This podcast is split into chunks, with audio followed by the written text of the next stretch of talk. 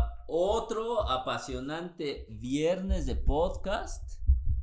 Eh, en esta ocasión el podcast se pone, se pone cansado, se pone bloqueado, se pone hastiado, se pone hasta la madre. Eh, esto, se, ah, bueno, primero un mea culpa, eh, no se pudo grabar el podcast en tiempo y forma porque Se le inundó su casa. mi casa fue posesionada por Satán y salía agua de zonas que sigo sin entender de dónde.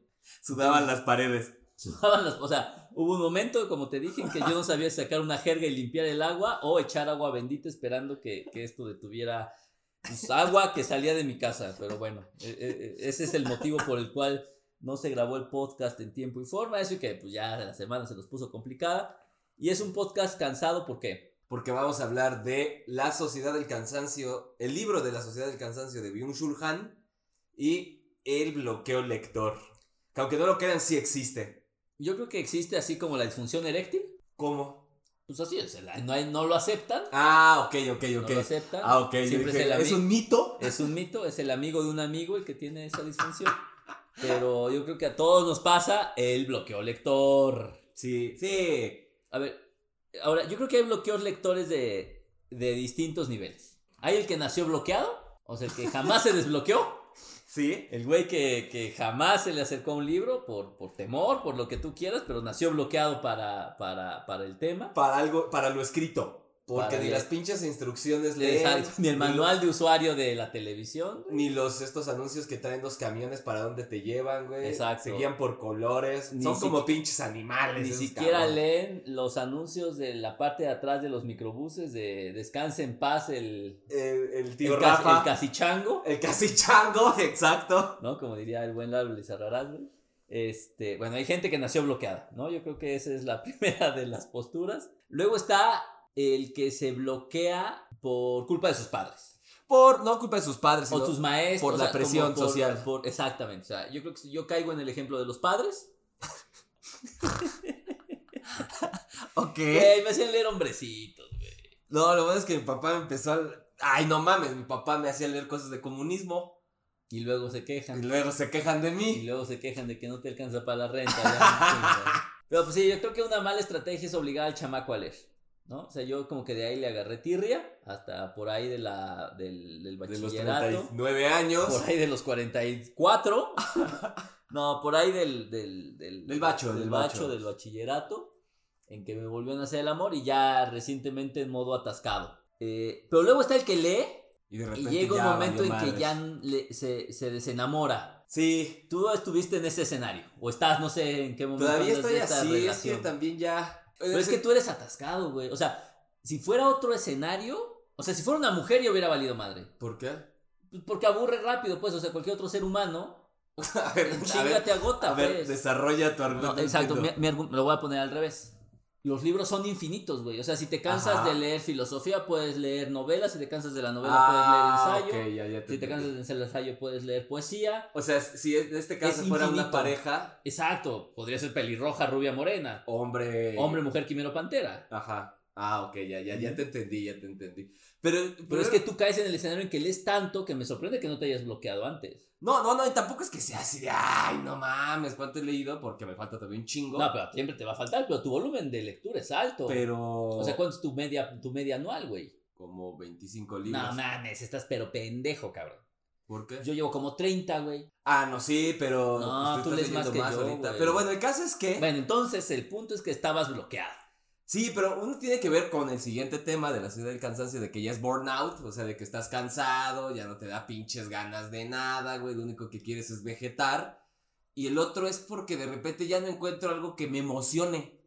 Que yo creo que pasa en todos los otros escenarios. Nada más que la literatura te permite un mar amplio para, para ahogarte en eso. O sea, las series, Netflix, eh, Amazon Prime, Disney, la que me digas, ya lo hemos discutido, tarde o temprano te aburre. Te satura. La música, pues También otro tanto. Llega un un momento, en momento. que dices, ya la chingada. Si ya llegué a Dua Lipa, ya le tengo que parar Sí. aquí.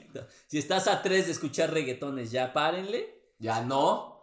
A menos que te guste desde. Ah, o sea, claro, a, a claro. Menos que, a menos que tu mamá no te haya dado ácido fólico y te guste. entonces, pues ya no hay pedo, o sea, se entiende. Pero si no, no se entiende, ¿no? Pero entonces la literatura, o sea, sí creo que llega un punto en donde te, te ¿qué pasa? Se, se vuelve mon, Se Yo vuelve sin sentido porque lees las cosas y es de, "Mm, ya no. o está chido, ¿no? O sea, no es que dejara de leer, o sea, estaba viviendo la sociedad de, no, se llama Pequeños Ensayos sobre la Soledad, de, de Morey. También tu título Y otro era de, ay, no me acuerdo, es algo sobre la inmortalidad, sobre cómo la inmortalidad ha jugado dentro de las sociedades humanas, pero si era de, "Mm, No prendía. Está chido, o agarraba un libro, estaba leyendo también al, al vuelo, el del marciano, la novela de que está, que hay una película que se llama así El Marciano, con, no me acuerdo cómo se llama el actor, pero bueno, y es una novela de ciencia ficción que se desarrolla en Marte, y es como de, mm, y a mí me encanta la ciencia ficción, o sea, yo puedo leer así lo que me ponga ciencia ficción y me encanta, güey, yo creo que soy, ahí sí, ahí soy un lector basura porque lo de todo sin criterio, pero... Y ta- no. Y también un amante basura. Un amante basura. Y tampoco es que, por ejemplo, cuando pones el ejemplo de las parejas, pues tampoco es que tenga así de no mames, dejo una y me jalo otra, pues está cabrón, güey. Pero sí siento que pierde sentido la lectura en algún momento porque es de, yo, por ejemplo, cuando me enfrenté por primera vez al libro del desasosiego era de no mames, está súper O sea, te hermoso, enamoraste. te profundiza, etcétera. O, o como viene siendo, te enculaste. Ajá. Y ahorita es como de... mm. O sea, si hoy quisieras leer el libro del desasosiego. No, pues, sí, el libro del desasosiego me sigue encantando. Probablemente sí. Pero ya agarrar otros libros es como de. Y aunque me los recomienden, no, no, este libro te va a encantar y lo Güey, ni leíste el mío que te mandé de ópera, culero. Ahí lo estoy, ahí lo estoy leyendo también, pero, Pero, es que. no jala. No, es que como que lo leo, o sea, llevo como un cuarto del libro. Y no, así A como ver, que entonces, no. ¿qué explicación? O sea, porque yo creo que esto le pasa a más personas. Unas. Este ladrido es patrocinado por, Moca. Exacto, por Tecate Rojita. Este. A ver, ahora, yo creo que de repente, no sé si a ti, pero a mí me pasa que muchas cosas en mi vida las tiendo a estandarizar Ajá. y a formar una rutina. Y entonces de repente pierde. eh, eh, pierde ¿El gusto? la magia. Digo que se vuelve una chamba, cabrón. Exacto, de repente se transforma como en una obligación Ajá. una actividad forzada, una actividad sistemática, en donde la, eh, la emoción, la aventura, el- la sorpresa, Ajá. exacto, la palabra sería la sorpresa, pues deja un poquito de existir, ¿no?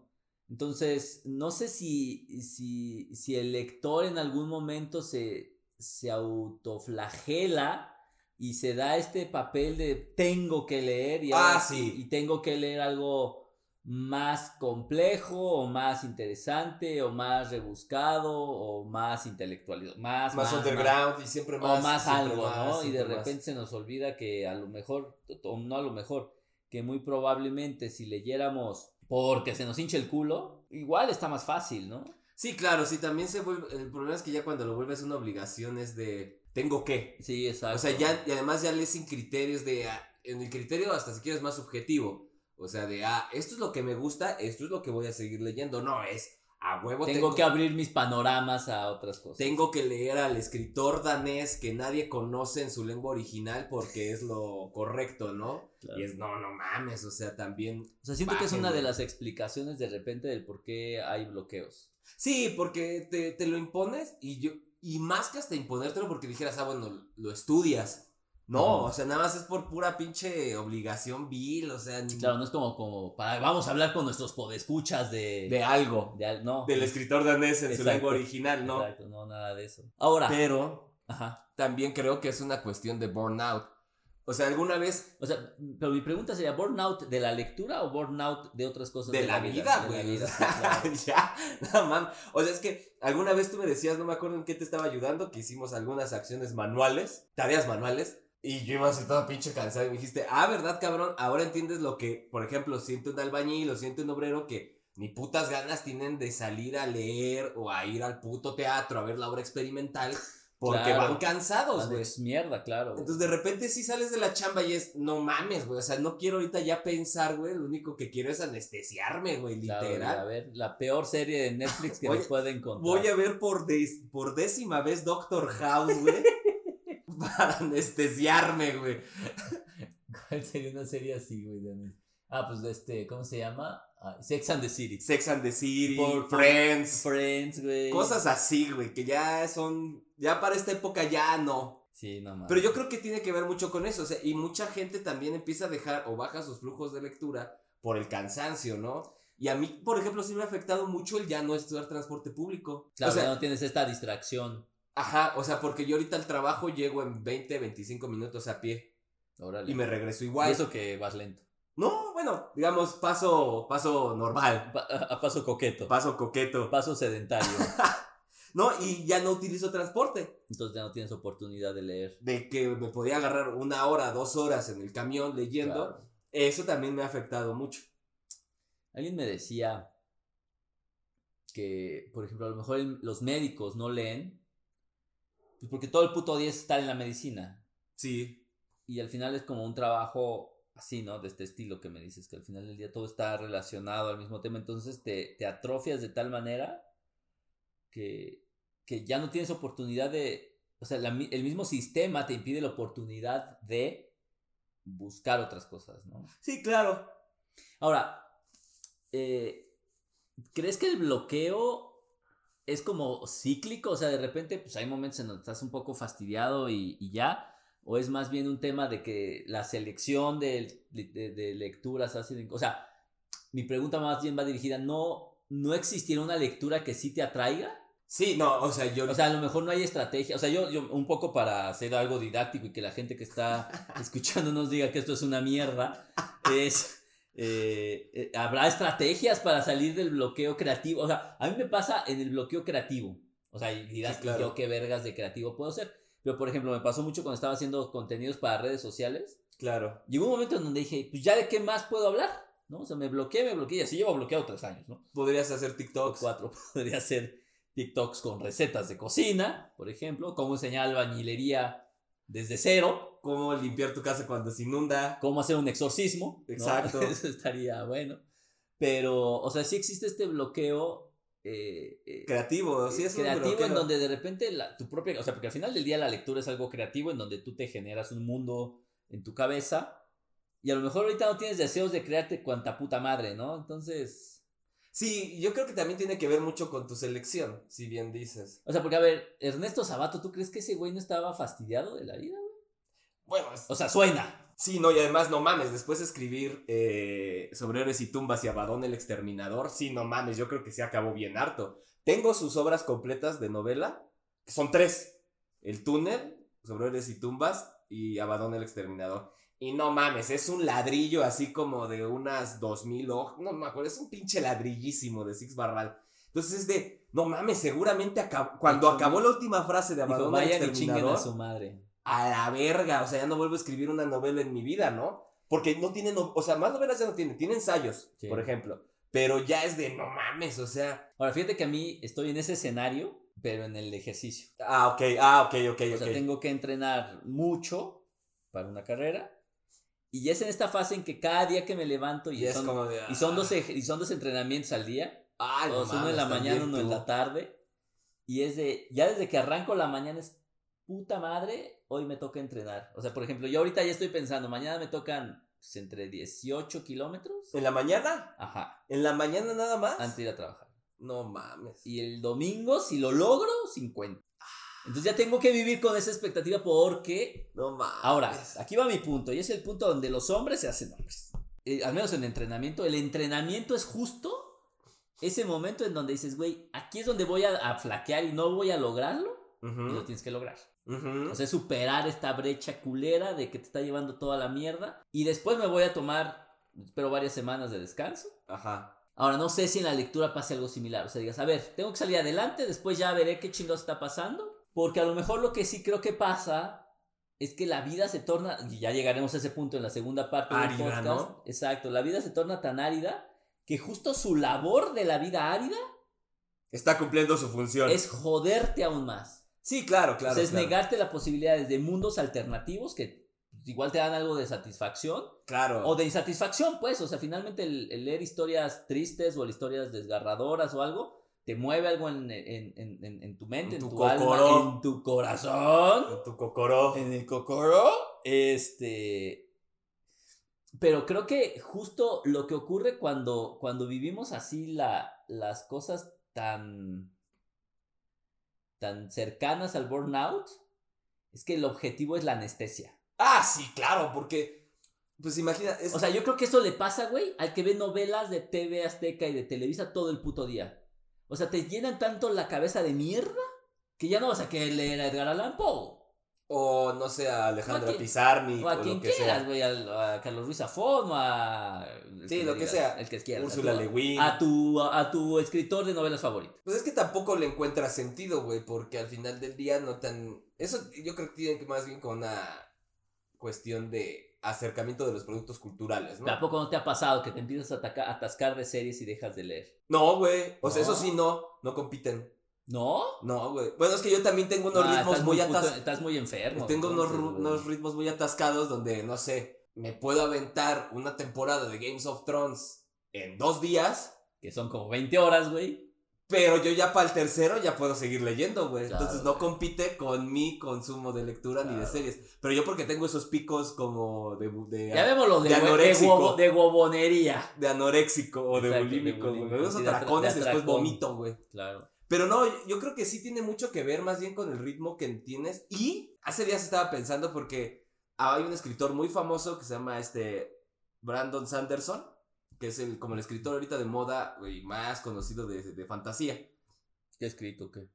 No, tiene un chingo de libros, o sea, es muy reconocido a nivel mundial, o sea, y en habla hispana es así, no mames, Brandon Sanderson es Brandon Sanderson, ¿no? Tiene un libro de escritura creativa, todo, y es de esta oleada como de escritores mormones, Ok. y ¿Cuál es... es este libro mormón bueno? No. Puta, yo no conozco. No, hay uno bueno. Ah, se me fue. Bueno, anyway, el caso es que lo que leí uno de ellos, que se llama Elantris, que es una ciudad mágica, etcétera, y te saca un poco de tu ritmo, ¿no? O sea, como que era de... Ándale. Ok, no me gustaba, no me gustó tanto, pero es una buena novela, está muy bien escrita, el final está 2-3, pero bueno, ya eso será un análisis después. Pero a lo que voy es que también de repente me entraba culpa de no mames, ¿cómo Exacto. estás leyendo a Brandon Exacto. Sanderson, Es cabrón? que el pedo es que nos creamos esta puta necedad y necesidad y, y, y, y, y- y línea de, de frontera de lo que tenemos que hacer. Sí, claro. O sea, de repente es penoso leer algo, o Sí. ver algo, o Sí, sí, escuchar sí. algo. Pero después pensé, o sea, no mames, o sea, de repente también entiendo a esta banda que lee a Brandon Sanderson, por poner un ejemplo, pueden leer a quien quieran, ¿no? Para desconectarte de la vida, porque pues no mames, tu vida está de la mierda, o sea, no sé, estés pasando por lo que estés pasando, y que te pongan un mundo mágico, donde la magia existe, donde hay buenos y malos, donde las diferencias de los buenos y malos son muy claras, bla, bla, bla, o sea, dices... No mames, o sea, sí es hasta un consuelo de la vida, ¿no? Por eso la gente recurre a esos libros. Pues yo, ¿por qué vergas me tengo que sentir mal por estas ma- madres de, de estar leyendo a Brandon Sanderson, no? Porque además, yo tengo un pique con los mormones. Aquí lo digo abiertamente. Abiertamente, mormones, Me- déjense venir, Me perro. cagan los mormones, o sea, yo no tolero a los mormones. Este libro es de una mormona, güey, que se pone bien rebelde y se va a estudiar a... No sé, no sé, no sé, no sé, pero... Ese es un buen libro de mormones, fíjate. Porque es antimormón al final del día. Pero a lo que voy es... Ah, pues este también el que escribió este... Ah, ¿cómo se llama este? Ah, qué guapa. el juego de Ender. Es una película y es una novela. El juego de Ender, donde matan una raza extraterrestre, pero también es mormón. Y es bien pinche antiaborto y el pedo así el vato. Pero, pues también es como de puta madre, es mormón, güey. Pero me entraba como esa culpa y yo creo que también esas culpas a mí me bloquean, güey, porque empiezo a entrar en conflicto, güey. Fíjate que ese yo creo que es un pedo que al menos en lectura a mí no me pasa Sí, no, no, no. porque soy extremadamente ecléctico. Mercenario. Exacto, soy un atascado, no más que mercenario porque mercenario sería hacer algo por ganar algo, ¿no? Ah, claro, Básicamente lo que hace un mercenario, ¿no? O sea, Sí, sí, sí. hace lo que sea por ganar un, un recurso, lo que sea que, o sea, llámalo político, llámalo narco, Monetario, llámalo sea, exacto. ¿no? No me creo mercenario, sí me creo como un, un pervertido de la literatura. Sí, claro. O sea, me mezcla, sí, Exacto, o sea, me vale madre el cochinero. O sea, podría leer a, a- a- al Marqués de Sade y después leer una novela rosa, que igual y no me gusta, y después leer una novela policíaca, y después leer poesía, y, y no me genera culpa, pues, o sea, digo, chingue su madre, me va a leer lo que se me viene a la mente, leer ensayo, y así viene, pero yo creo que si te pones muy dogmático y dices, güey, ¿Cómo es posible? Porque aparte ni me entero, o sea, a diferencia de ti, que sí te enteras de lo que pasa alrededor de un libro y de su autor y hasta del editorial y hasta de los pedos que se echó, pues yo lo agarro, lo leo y ya después veo, pues, qué pasó. ¿Qué me-? O me vienes informando, ¿no? En qué, de qué se trata este asunto. Claro. Y yo creo que eso, eh, o sea, creas un, el, tantos elementos paratextuales Sí. que te abruma el elemento paratextual. No, y es que yo tenía antes una rutina, o sea, era, leía una novela, luego un libro de poesía, Ah, no luego mames. un libro de ensayo, luego Yo- un libro de filosofía, y así me iba, güey. Así No era mi rutina. Pero cuando tenía A ver, ahora lo tiempo. que, lo que yo me pregunto es en qué momento nuestra familia nos obligó a, a- no nos obligó, nos educó para todo volverlo repetitivo. No, güey. O es la sociedad. No, ese es- yo creo que es, es mi pedo, o sea, porque yo no... No, pero yo también sí soy para todo, güey. O sea, excepto para la literatura, pero para todo lo demás así, estructurarlo, obligarlo, forzarlo. Pero yo creo que es lo único estructurado que he tenido, Estoy cabrón. seguro, eso estoy seguro, eso estoy seguro. Porque yo creo que de ahí en fuera no tengo nada más Nada más estructurado. estructurado. Pero sí, yo tenía esa rutina. No, a ver, ¿cómo era tu rutina otra O sea, empezaba, o sea, no sé, a, cuando iba a comprar, entonces los ordenaba.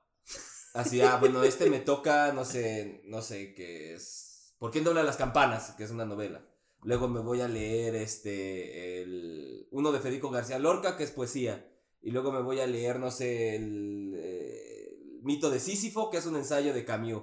Y después me voy a leer, este, Contragolpe Absoluto de Zizek, que es un libro de filosofía. Y así me iba, porque si no sentía que estaba faltándole algo, güey.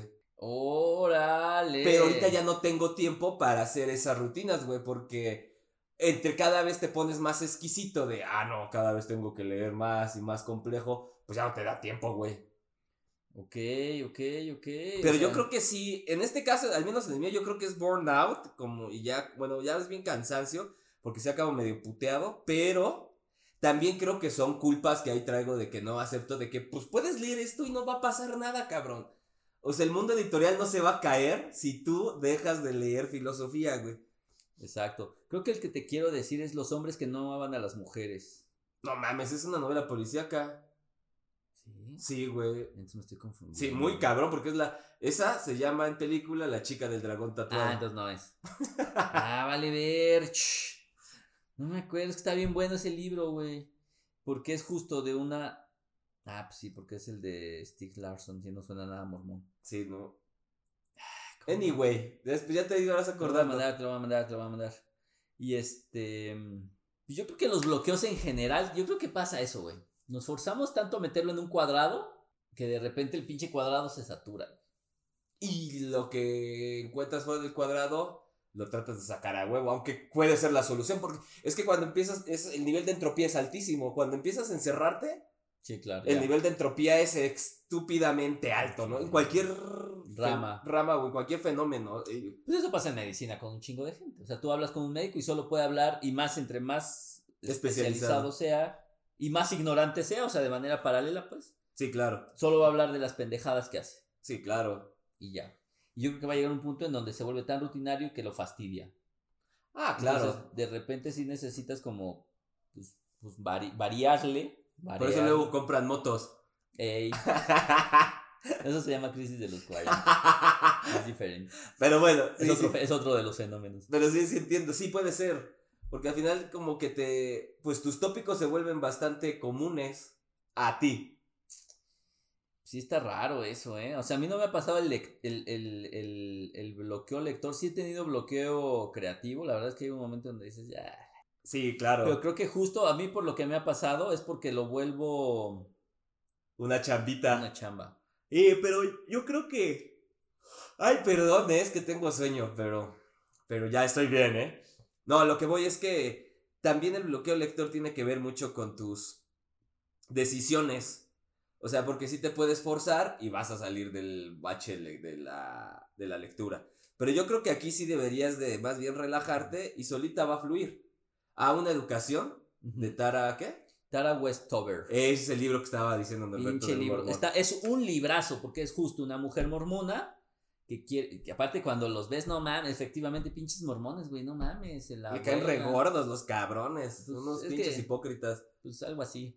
Sí, sí está culero. Y esta mujer decide que quiere estudiar, salir de esa... No salir de la religión, porque probablemente no tiene un- Sí, una claro, tanta claro, discusión claro. con la religión, pero sí con la sociedad mormona. Es un librazo, ¿eh? Está bueno, te lo recomiendo. Ya Hoy- ves. Ahorita que estoy en fase en que pues, yo te puedo recomendar porque andas en fase negativa de la vida, güey.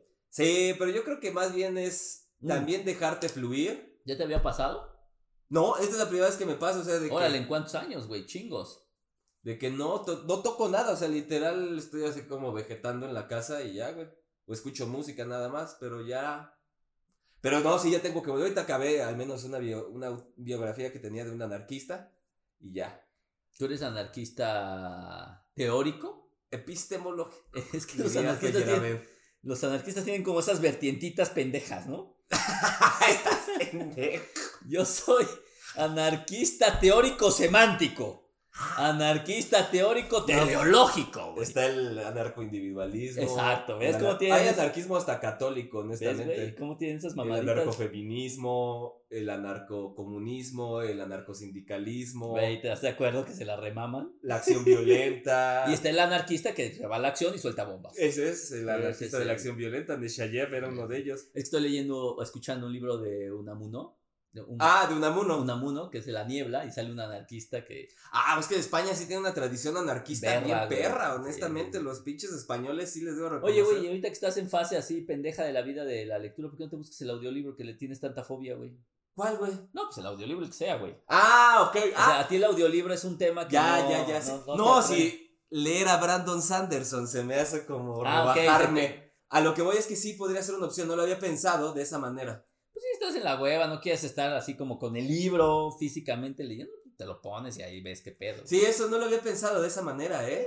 Es digo, una buena opción. Yo lo que quiero es decirle a nuestros podescuchos que si en algún momento están bloqueados, Una opción podrían ser los audiolibros. Bien pensado, no lo había visto de esa manera. otra opción es Déjate les- fluir. que les valga madre y agarren el primer bestseller que les recomienden en la Gandhi. O no. Tampoco, también hay épocas en las que no vas a leer y el, Ay, no pasa nada, güey. el mundo editorial ahí va a seguir, ¿eh? El mundo en general. Ajá, exacto. El mundo en general no seguir le va a pasar ni puta madre si tú dejas de leer. Ajá, entonces tú tranquilo o tú tranquila.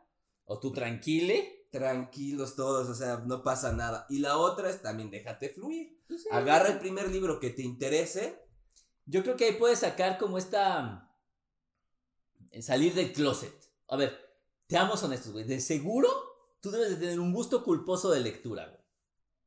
O sea, en tu fondo, fondo, ahorita como estás tan Puta, intelectualizado, a ver, deja- Es que sí, de... seguro debes de Sí, tener porque algo así lo digas, tengo, por ejemplo, en las O películas. sea, a ver, mi gusto culposo, y es ahorita, ¿eh? No, no, es un gusto culposo reciente ya porque me pongo exquis- exquisito, no mames. Ah, ok, ok, no. ok. Podría ser Badio Benedetti. Sí, porque es como el algodón de azúcar, ¿no? Es como, exactamente, es exactamente, exactamente. Es el pambacito de la feria, ¿no? Pero yo creo, bueno, ahorita hablando de... Ahorita vamos a retomar ese tema un poquito con Byung-Chul Han, pero bueno, sí, tienes razón. Pero a lo mejor de repente uno tiene su gusto culposito que dices, ah, pues, Hay una novela que es malísima, bueno, no es mala, es, es una novela entretenida que se llama El día que Nietzsche lloró, ¿de quién es? Irving de Yalom, un cabrón ahí X. Yo no he investigado más, pero es una novela como que es hipotetiza qué hubiera pasado si Nietzsche hubiera conocido a Brauer, que fue el maestro de Freud, y lo hubiera psicoanalizado, o sea, quizás Nietzsche, bueno, Nietzsche creo que tenía sífilis, no podía curarse con psicología, pero bueno, que hubiera Exacto, tantita penicilina le hubiera ayudado. Ajá, en vez de pinche, ¿cómo les daban? ¿Plomo o...? Litio, ¿qué? No me acuerdo, les, da- les daban unas cosas horrorosas, pero bueno, el caso es que hipotetiza sobre esa relación que hubiera pasado, ¿no? Si uno de los fundadores del psicoanálisis hubiera encontrado con uno de los más grandes filósofos de la modernidad alemana. Pero es malísimo, cabrón, o sea, es así, me da pena decirlo como en varios círculos de, no mames, a mí me gusta el día que Nietzsche lloró, güey. Claro, exacto, claro, claro. Sí, porque si es como rebajarte de a madre, güey. Pero, Pero eso se me hace- lo va a saber. pero se me hace una novela, o sea, si alguien me dijera, oye, que nunca ha leído filosofía, oye, quiero leer a Nietzsche, léete este cabrón. Mm, No necesitas más porque no vas a profundizar más Yo en creo el que, pensamiento. que ¿no? puede ser un momento de salir del closet. O sea, tampoco ya atascarte, ya volverte así, pinche lector ¿Cómo de Jordi Rosado. JJ Benítez con el caballo de Troya, que no mames. Del 1 al 17. ¿no? Que además son un, está peor que el Señor de los Anillos. Está peor que, el, que Proust, güey. No mames, sí. Sí, está muy cabrón ese güey. Sí, sí, sí. No, no, no voy a llegar a JJ No, Benítez aún. no, pero, pero yo creo que no pasaría nada. Yo Sí, que- yo creo que ese, ver, exacto, o sea- esa es una opción también. O sea, algo, de repente- salte del closet. Salte del closet, agarra la primera cosa que sabías que pues, te daba cosita, pero igual y te gusta. Eso es como ver a dos perros coger. No, de Te asco, como- pero ahí estás viendo. Exacto. No les eches agua. No, pues es un poquito como. De repente pones la cumbia para correr, o, o sea, para lavar los trastes, no sé, o sea, pues nadie se va a ofender porque pongas una cumbia pedorra, una cumbia para bañarte a jicarazos, pues no. La UNAM no te va a quitar tu doctorado. No te va a que exactamente, güey. Sí. Tu cuenta de banco no va a estar peor. No, no, no, no, eso es un hecho, ¿eh? Eso es un hecho. Capaz que hasta se regulariza En un poco. de esas, güey. Bueno, yo creo que con esto podemos pasar a una de las génesis del por qué nos bloqueamos en la vida. Sí, que, que tiene que ver con esto que Byung y que te está ocurriendo a ti, yo creo que en este denomina momento. la sociedad del cansancio y que así se llama su libro, ¿no?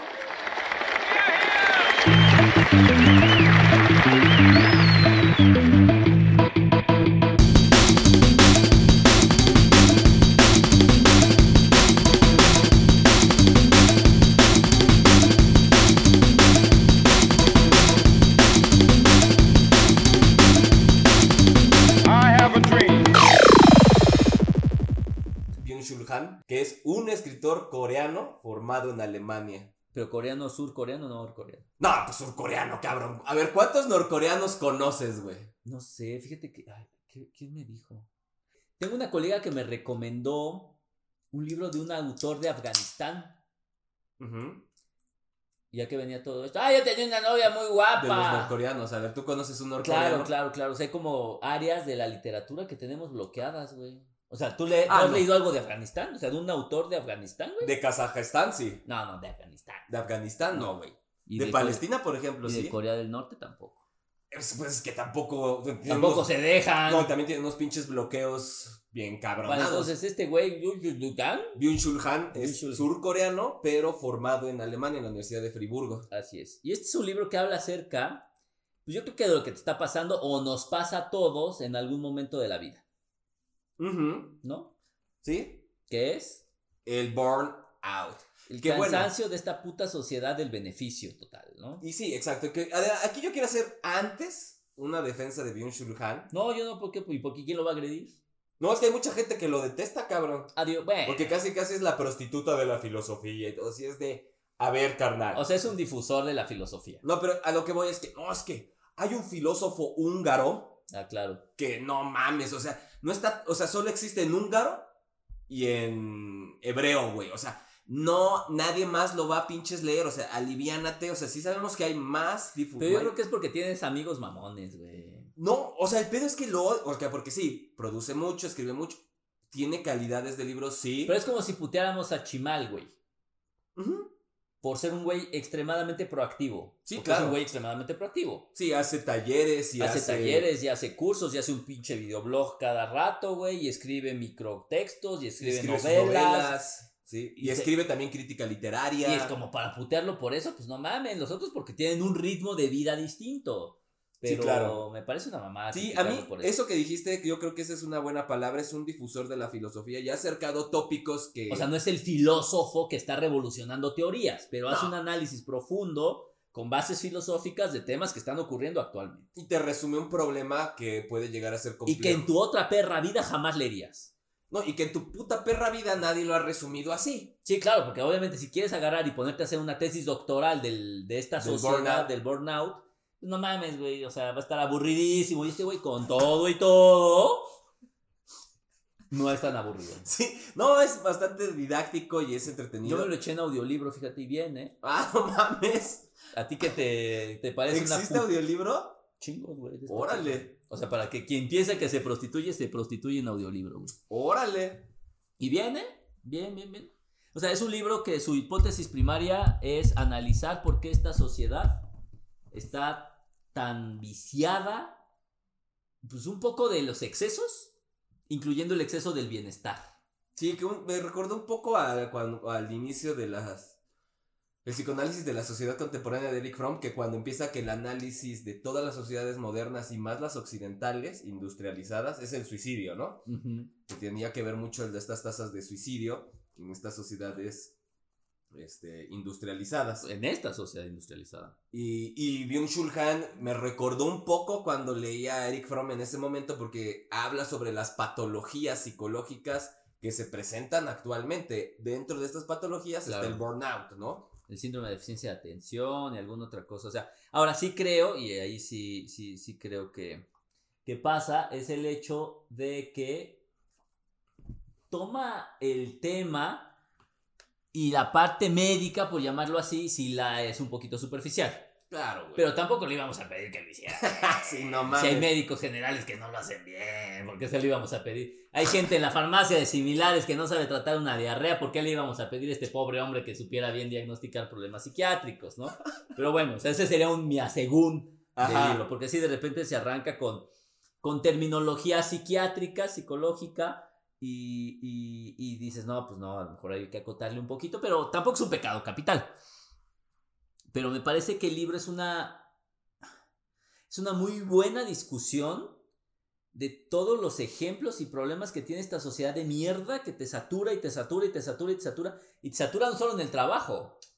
Te satura En tu propia vida. en todo, güey. O sea, en todas tus en todas las sensaciones que percibes. Sí, porque se vuelve truculento. O sea, se vuelve una sociedad de paradojas. ¿A qué voy? Ten un trabajo exitoso. Pero solo piensa en ello, güey. No. Ah. Ten, un trabajo exitoso, dedícate a él, sé muy bueno, exígete, sé disciplinado, la chingada. Pero a la vez, ten tiempo libre, ten una pareja. O sea, es como. Claro, hay en- algo en- que te exige tanto como en un este trabajo. modelo heurístico de la vida, ¿no? Ajá, o sea, un trabajo que parecía, no sé, que te vuelvas un emprendedor, ¿no? Bla, bla, bla, la chingada, y construyas, y tengas que estar todo el día como la chingada. Pero además date tiempo de tiempo libre. Entonces te Y empiezas a exigir y, y, y- y culti- y edúcate y culturalmente. haz ejercicio y mantente familia. sano y tu familia y además Y come no- bien. y ten buenas finanzas porque además no te van a fumar si no tienes buenas finanzas Claro. y ten buen cuerpo porque entonces se vuelve Todo tiene que ser perfecto, güey. Pero hacia ti y se vuelve una violencia hacia tu persona. Que no todos pueden. Hay uno- algunos que podemos, pero. no, pero, fíjate, ayer tenía el caso de una paciente, como por cuestiones de privacidad, no lo diré, además no me acuerdo del nombre. Este, que trabaja, tiene una- un, un puesto importante en el, en el gobierno, tres hijos, su familia con su esposo, y evidentemente no le da tiempo. no, Y llegó hecha mierda, o sea, llegó así destrozada, bornauteada, a morir con síntomas gastrointestinales, lo que, los que me digas. Y justo algo ah, pasó lo contrario de lo que tú decías. Su jefe le decía, pues es que hay prioridades.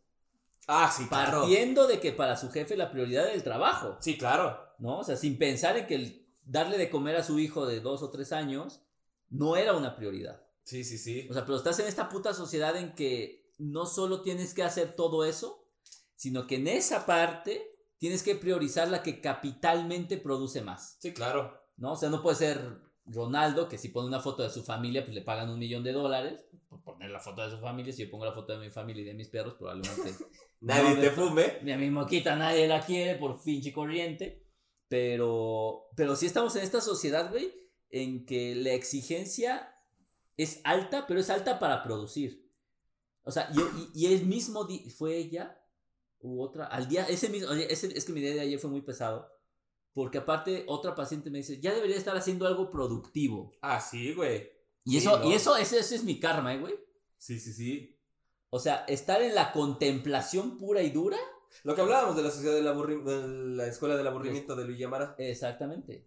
Es difícil, güey. Sí. Porque tienes que estar como que jugando en todas estas pistas de circo, güey. Y tratando de jugar lo mejor que se pueda. Y la pregunta es si al final necesitamos jugar en todas ellas. No, hay, yo creo que, digo, uno de los grandes logros que tuvo este Bim Shulhan fue abrir un debate Ajá. que sí existe, ahorita les voy a decir por qué, pero, pero... en los procrastinadores, güey. No, pero eh, es un debate que no se estaba viendo porque se consideraba que alguien que estuviera cansado del trabajo Está es- mal. No, y está bien porque lo estás haciendo bien, que estés cansado implica que estás trabajando mucho. Claro. O que, ah, es que si no duele, no hay músculo, oye, no mames, o sea, también alivianemos un poco y dejemos de tener esas, esas actitudes agresivas hacia, la hacia nosotros o nosotras, porque eso ocurre mucho en Corea del Sur, o sea, son unos niveles de Japón, exigencia, en- es, o sea, sí nos quejamos mucho y sí, hay una brecha salarial, laboral que todavía está pendiente en México y que se tiene que solucionar. Y de ineficiencia. Y de ineficiencia, pero sí creo que hay otros países donde los niveles de Ah, no, exigencia están pendejos. No, no, no, no, no, no, no. O sea, nosotros nos quejamos, o sea, sí, o sea, a ver, no está bien que nos exploten, no está No, bien no, que no. No sea estamos diciendo eso. No está bien, pero estamos en Disneylandia, mano. Sí, no, no mames, el nivel de los coreanos, por No, ejemplo, esos japoneses, Están enfermos, los chinos mismos, o sea, es unas cosas Ah, loquísimas. pues el de esta mujer nacida en 1982. ¿te Ah, acuerdas? sí, que es de Corea del Sur. Que es de Corea del Sur. No manches. Era una cosa, en- o sea, ya creo que lo Sí, discutimos. sí, sí. Es una cosa enferma, cabrón. Pero sí, sí, sí, francamente los niveles de exigencia en esos países son estúpidos. cabrón. O sea, de repente sí decimos, ah, qué padre, hay que ser como ellos, nada más que pues hay que chambearle como ellos. Sí, no, ma- y tener los niveles también de disciplina estúpida que tiene. Sí, o sea, aquí de repente yo creo que nuestros niveles de entropía Nah, son bajitos Y porque nuestros tenemos- niveles de disciplina son nulos, güey. Sí, claro.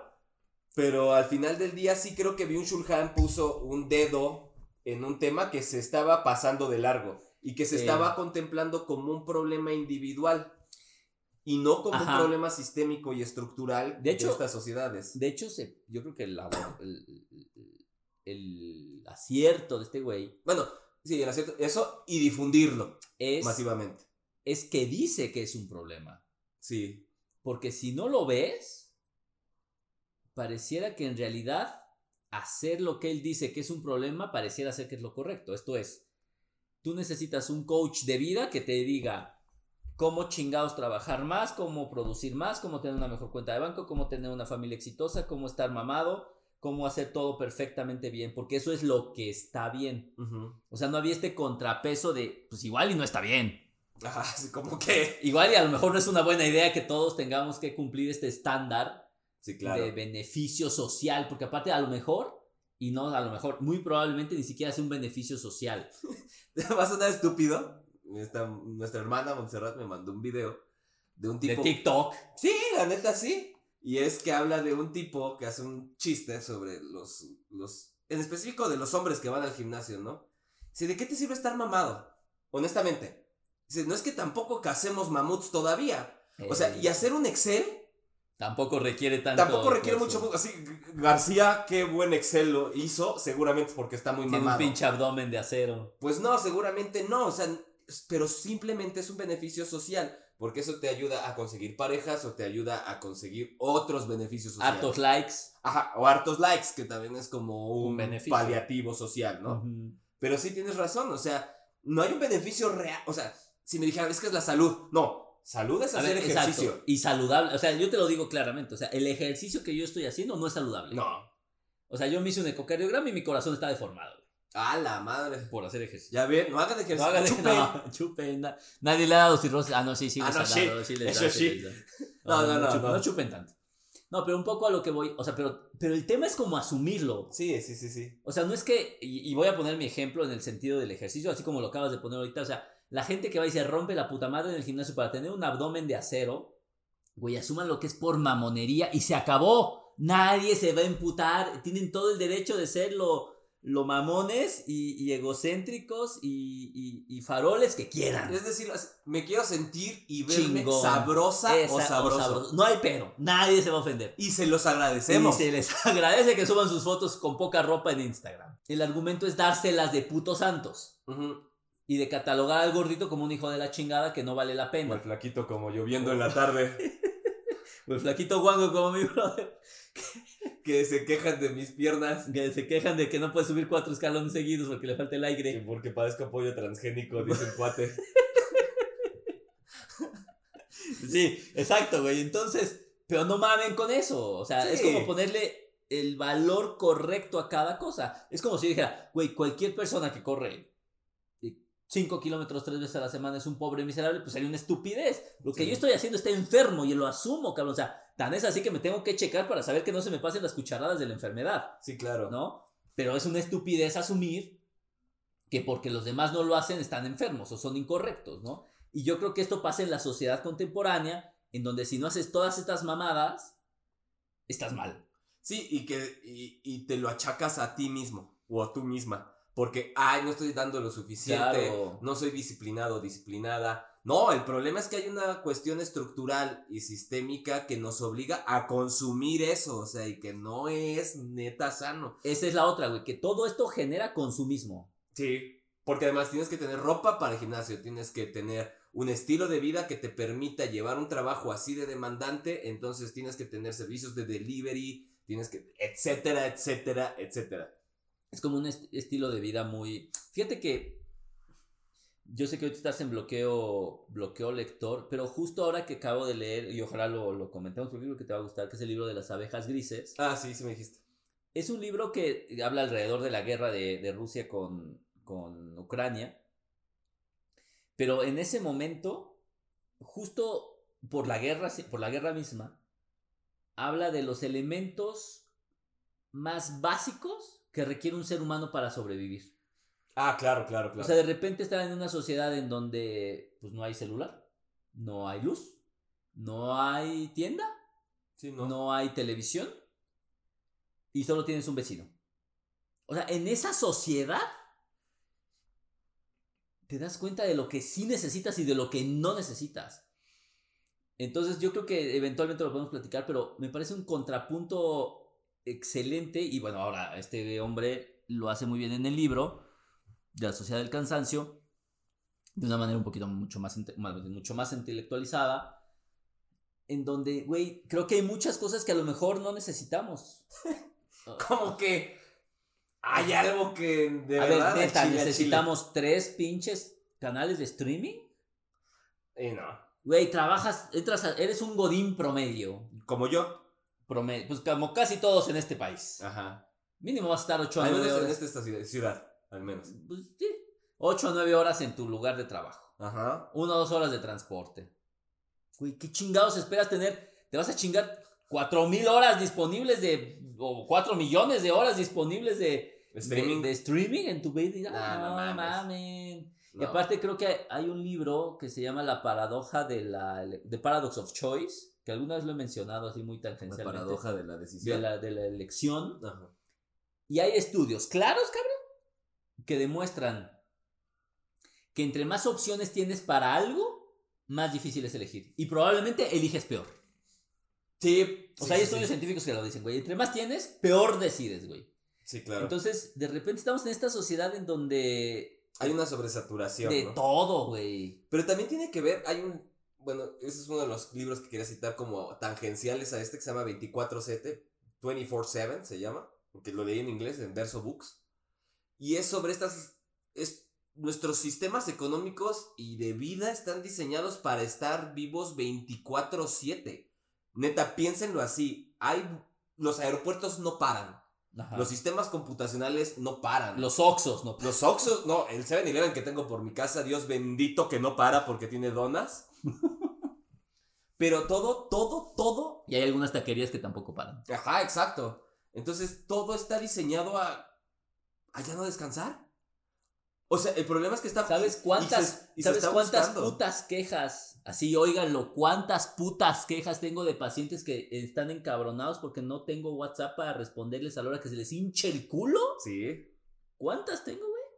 Cabrón, pues no soy su esclavo, soy un empleado, o sea, soy un Si servidor. eres un empleado. Pues sí, pero un empleado No, tiene horario, No, cabrón. pero lo que sí, exacto. A lo que voy. O eres sea, no soy su esclavo, cabrón. Sí. O sea, no soy un cabrón que van a decir, oiga, ¿puedo tomar? Es que fíjese que estoy tomando antibiótico y quiero saber si me puedo echar una chela. No, pues no mames. O sea, porque no creas que me hablan para decirme, güey. Algo grave. No, y si es algo grave, existen los servicios de urgencia. Sí, claro. Pero la gente, o sea, exacto, o sea, hoy ya la, o sea, una de mis últimas discusiones profesionales es cerrar el WhatsApp para pacientes y no darles mi teléfono. Sí, sí, sí. Hoy, eh, que eso en un país bananero como México es un pecado. O sea, tú vas a Europa, Estados Unidos o Canadá, ni un puto médico le va a responder a un paciente fuera de su horario de trabajo. Nadie, cabrón, nadie así. Sépanlo, cabrón. O sea, si ustedes creen que pagan y es porque están teniendo atención de primer mundo, no, están teniendo atención del tercer mundo. Porque quieren tener a un gato o una gata. que esté ahí respondiéndoles a toda la puta hora, güey. Entonces, ahora yo me preguntaba, mi argumento fue el siguiente. Si mi diferenciador entre, entre mi caso, entre yo como médico y otro médico, es que el otro médico responde el WhatsApp, están jodidos quien tomó la decisión. Sí. Porque ya no se trata de algo médico. ¿no? Es de servicio al cliente, Es casi. de servicio al cliente. Y yo no soy un no te servicio de post-marketing, güey. Pero pareciera que hoy todos tenemos que vivir en un servicio de post-marketing. Sí, exacto. Y eso es un poco lo que trata de decir este libro de 24-7. Que al final del día, este modelo económico está desarrollando toda una industria farmacéutica también alrededor, donde existe una serie de estimulantes que te mantienen despierto. Claro. O sea, nuestra brecha de vigilia, o sea, de estar despiertos o despiertas, cada vez es más amplia. O sea, sí, claro. Antes nuestros, O sea, mi- ajá. nuestros ciclos de vida eran, empezaba cuando salía el sol que te gusta a 7 de la mañana, 6 de la mañana, Ahora que ya vamos a tener horario de verano. y terminaban a las 6, 7 de la noche. Para las 9 de la noche tú ya andabas jetoncito o Claro. echando pantufla. o haciendo hijos. Haciendo hijos, ¿no? No es que ese es el modelo de vida que yo estoy proponiendo. Claro. Pero nuestra brecha de vigilia está llegando casi a las 2, 3 de la mañana. Güey, ¿sabes cuál es mi promedio de sueño? Ahorita te digo un dato, pero síguele. Ajá. Seis horas y media. Es, es que es una madre. Es una madre. O sea, considerando que estoy entrenando dos horas diarias y chambeo, o sea, todas las mamadas que haga. Güey, seis horas y media. Y de verdad que me esfuerzo por dormir lo más que puedo. Sí, y no se puede. Y eso es lo que y eso te digo, tangencialmente se conecta con lo de Byung-Chul Han porque cada vez te exiges más y te exiges más en este ritmo de 24/7. Ahorita que dijiste eso de la de lo post marketing eh, no, bueno, en donde yo trabajo nos pidieron el apoyo de otro lugar para brindarles servicio porque no podían, ¿no? Entonces ya llegamos a ver qué necesitan, qué es lo que requieren de nosotros, bla, bla, bla. No, es que miren, nosotros tenemos un servicio de atención a los estudiantes, que es por medio de un chat, bla, bla, bla, la chingada. Y, ah, bueno, ¿cuál es tu horario de atención? Ah, empezamos a las 5 de la mañana. ¿Perdón? Sí, empezamos a las 5 de la mañana y acabamos a las 3 de la mañana. Ah, no mames. Es. No, y hasta una superiora se quedó a ver, a ver, a ver, a ver. O sea, técnicamente solo no trabajan dos horas. Sí, tenemos ritmo, o sea, vamos rolando a la gente durante los horarios Vamos puteando a la gente. para que atiendan en todos los horarios. Y es de no mames, o sea, y se las pongo así. Mi es- pregunta es la siguiente. ¿Qué chingados tienes que arreglar a las 5 de la mañana de tu puta educación? No, y además es. Es algo. son- porque yo tuve que atender esas, algunas de esas dudas, ¿no? Que en este servicio que les prestamos. No voy a decir nombres porque sí me pueden correr. Pero a lo que voy es que cuando ves las preguntas es de. No puedo entrar a mi portal. No mames. A las 5 de la mañana en un día pedorro cualquiera, güey. No, y es de neta, así. Pones todo en mayúsculas y a chingar a su. Esa era la respuesta. Y es de. No te tengo que dar ese pinche servicio a las 3 o 5 de la mañana. Porque además es algo que ya tendrías que saber, papacito, Bueno. mamacita. Algo así pasa con nosotros. No es raro que el domingo a las 11 de la noche, doctor, le mando mis estudios. ¿Y qué vergas esperas que haga el domingo a las 11 de la noche? Sí, no. 11 de la noche. Yo usualmente trato de estar dormido esa hora. Sí, sí, sí. No, es así de no mamen. Doctor, ¿puedo tomar alcohol? Porque la alcohol es clásica, ¿no? Con antibiótico. Doctor, perdí la receta. Puta. Cuatro días después es cabrón, llevas cuatro días sin tomarla. No te estreses en domingo y no me estés chingando. Sí, O sea, claro. pero un poco el punto es, creo que, y, y- y- y pasa, ¿eh? O sea, la gente no es raro, o sea, le tengo que decir a los pacientes, y eso es así, duro y puro, doctor, ¿le puedo contactar por WhatsApp? No, no hay WhatsApp, ¿por qué? Porque no ha demostrado que tener WhatsApp sirva para algo.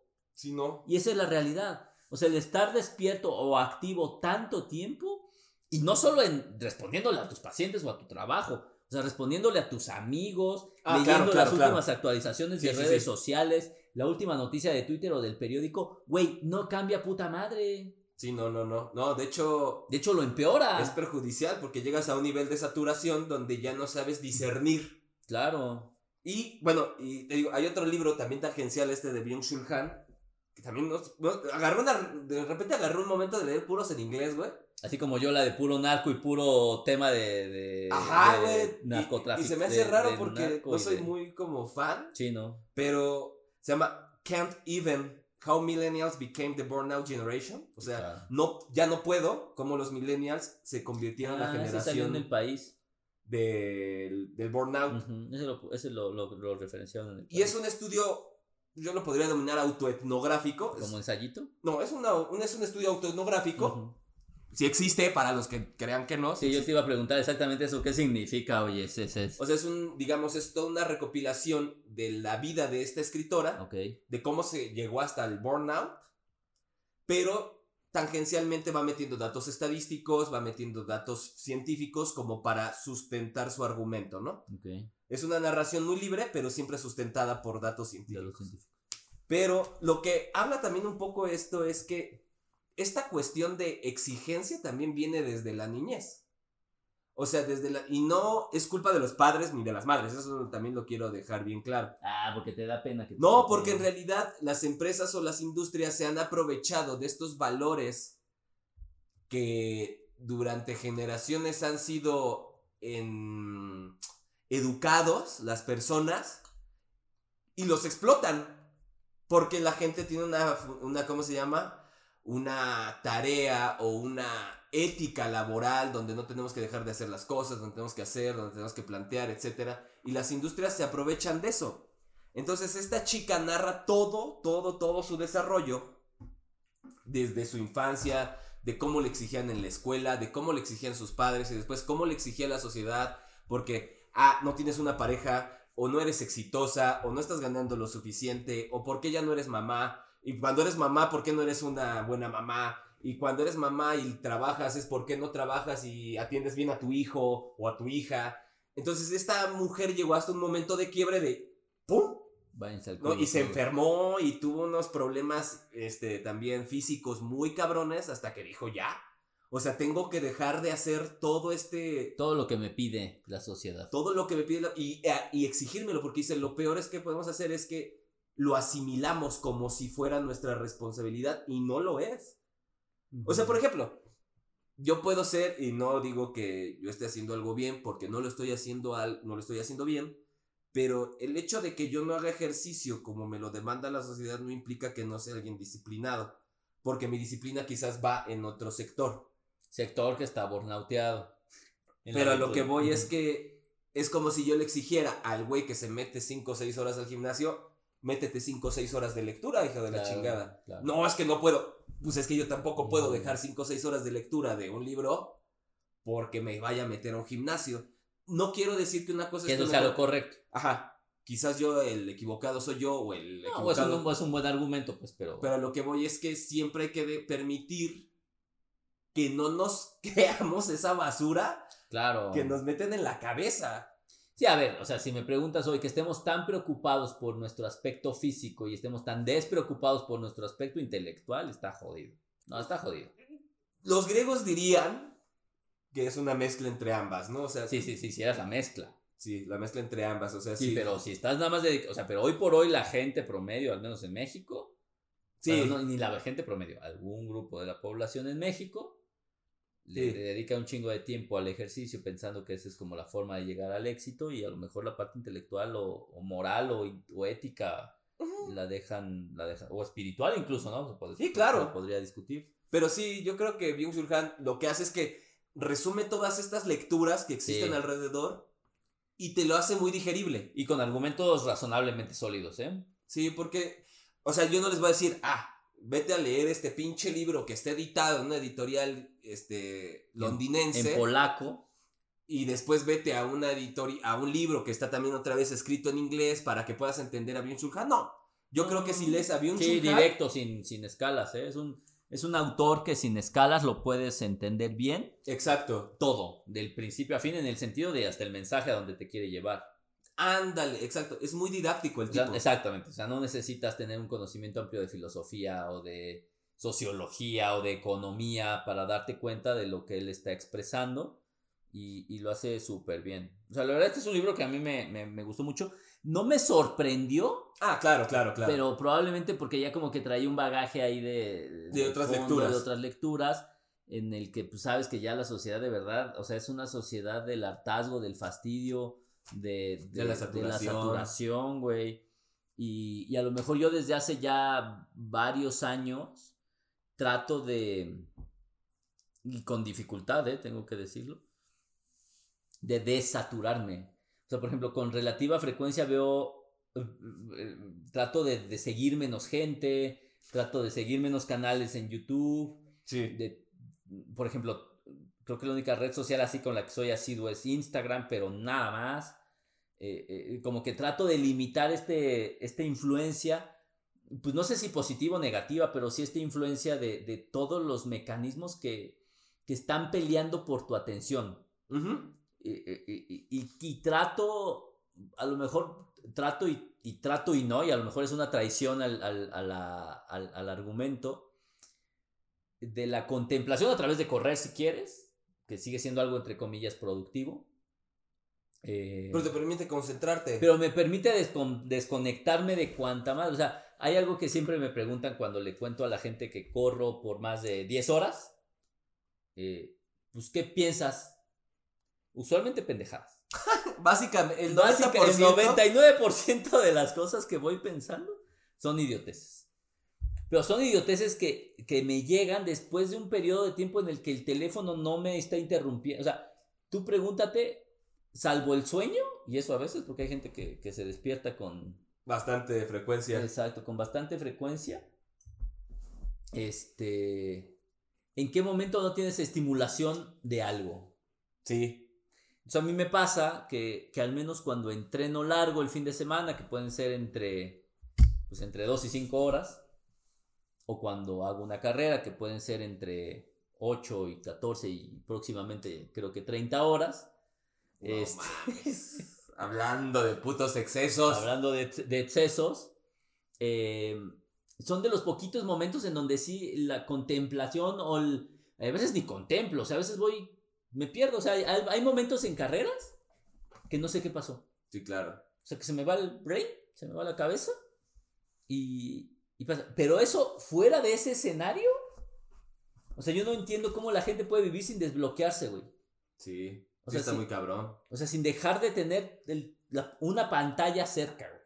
Que de hecho también tiene que ver con la concentración y hacer una cosa a la vez, porque ah, ahora el multitasking está muy bien visto. ¿Ya no? ¿Ya cada vez menos? No, pero no mames, es mientras atiendes a una junta tienes que ir reportando algo ah, y a su vez escuchar música, el último podcast de La Cotorrisa para estar en onda y es, oiga, no, no mamen, a ver, espérense. Claro. O atiendo una cosa, para darle eficiencia realmente o para darle profundidad a las cosas, ¿no? Pero, o sea, a ver, ¿qué cosa haces haciéndola solo esa cosa? Corre.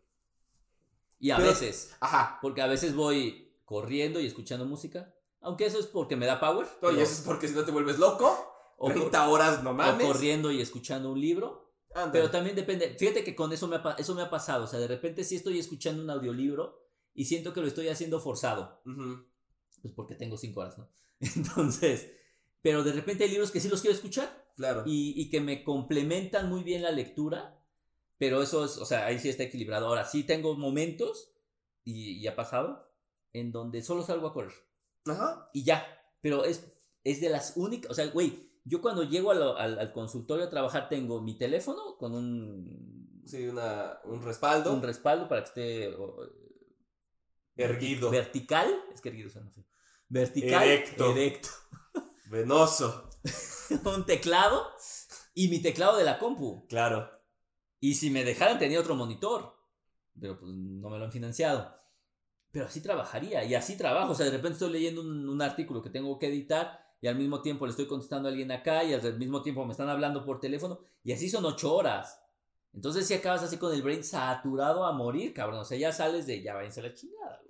Y así, y yo creo que así como yo, hay chingo mil de personas. Y, y, es, a ver, no, a ver, en algún momento tenemos que concentrarnos. ¿eh? Sí, o sea, el multitasking no es una virtud. Y no, y no se trata del multitasking de hacer tres actividades productivas. Es el multitasking de tener el WhatsApp, cualquier red social o todas las redes sociales avisándote en el teléfono que algo está pasando eso es multitasking al final. Ah, también. Entonces, entonces la verdad es que yo sí recomiendo que lean ese libro o lo escuchen ya que esté en audiolibro. Me parece que, te puede orientar a, tratar de, ponerte en un escenario un poquito más equilibrado. Y pues si no, de menos saber que estás en un pedo. Sí. Y que, y que hay que tratar de, de limitarlo porque, porque creo que todavía no lo vemos no sé, no estaba. No lo dimensionamos bien. Pero es que a donde quería llegar es, por ejemplo, en Estados Unidos, por segundo año consecutivo, la esperanza de vida no ha crecido. Ay, cabrón. Ajá. No tengo la respuesta correcta del por qué. Digo, obviamente estuvo el COVID de por medio, pero desde antes del COVID. Una puta pandemia. Exacto. Pero desde antes ya estaba pasando. O sea, parece ser que todo lo que estamos haciendo al final del día no nos está beneficiando. O sea, si quisiéramos un beneficio sería vivir más y vivir mejor. Ah, claro, claro, claro. Eso claro. sería como el final último. Para todos y todas. Para toda la humanidad. Y parece que no se va a cumplir. Sí, ¿no? Entonces yo les recomendaría que si se lo escuchen o se lo lean. Yo como diría Bob Black, diría proletarios de todos los países, relájense. Sí, hombre, ya, total. Ahora, no sé en qué libro leí que si la diferencia entre ser rico y ser pobre es que es mejor ser pobre. Porque pues se estresan menos y trabajan menos. ¿Quién sabe? No mames, güey. Güey, yo no soy extremadamente rico, güey. Trabajo luego hasta 12 horas continuas. Pues lo que pasa es que yo conozco pobres que no trabajan en tres días. Güey, ten, a ver, te vamos a poner, te voy a poner un ejemplo rápido y con esto cerramos el podcast. Esto es, el señor viene, viene. Para quien no sepa quién es el viene, viene, Es el es que el, acomoda los es carros el en que la calle. acomoda los coches de manera ilegal Ajá. en la calle de la Ciudad de México. Es un güey que entra a las 9 de la mañana y sale a las 2 de la tarde. Cobra 20 pesitos por coche y se toma dos o tres semanas de vacaciones. Cosa que yo no hago. Eso es muy debatible. Estoy Eso va a dar para un tema totalmente de un. Lo que pasa es que tú estás metido en un sistema legal. Y a lo mejor eso te jode. No, pero aún así, no sé, ahí yo tengo mis, mis asegúnes. Está bien. Pero a lo que voy es que ese güey se toma más vacaciones que yo. Sí, pero no mames, o sea, también la puta vida de un CEO. No, claro. O sea, no mames, esos cabrones no trabajan las pinches 12 horas que yo trabajo y Ah, no, ganan ese- 200 mil veces Sí, más claro, que sí, yo. sí, sí. No, no, estoy de acuerdo, estoy de acuerdo. Pero a lo que voy, eso es un debate que hay es un debate amplio. Que un día con más alcohol lo podemos hacer, porque así tan Con mucha lectura, porque además este es nuestro penúltimo podcast de la temporada. ¿Qué? ¿Por qué? ¿O qué pedo? Pues ya es el 23, ¿Y eso qué? el siguiente es el 24, ya acaba el año otra vez.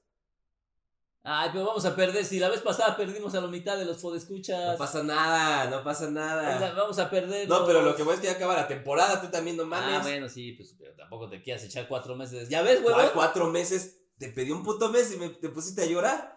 Pues es que la gente lo pide. Pues sí, pero yo edito este cabrón, ¿no? La gente, lo- pero ya se edita re fácil. Oílo. No, pues sí. Ahorita sí. Pero ya saben, gente. Bueno, se está a punto de acabarse esto. Así que el siguiente vamos a ver qué vamos a hacer. Hay que hacer un. Ya video no, porque nadie nos ve. Hay que ser honestos, no güey. nadie importa, nos vio. nadie nos oye igual, güey. Pero de menos nos oyen, güey. Ver, nadie nos vio. Nada, más mi mamá y Monse. Muy bien, muy bien. Ya saben. Bueno, recomiéndenos, chavos, chavas, chaves. Ya Ah, saben. Mira, Chávez. relájense. Déjense fluir. bien, déjense fluir. Y nos vemos en dos semanitas. ¿No? Ah, no, sí, sí, sí, en dos semanas. Perdón, perdón, perdón. Madre, El alcohol. Pinche hiperproductivo. Ahí nos vemos. Bye. Bye.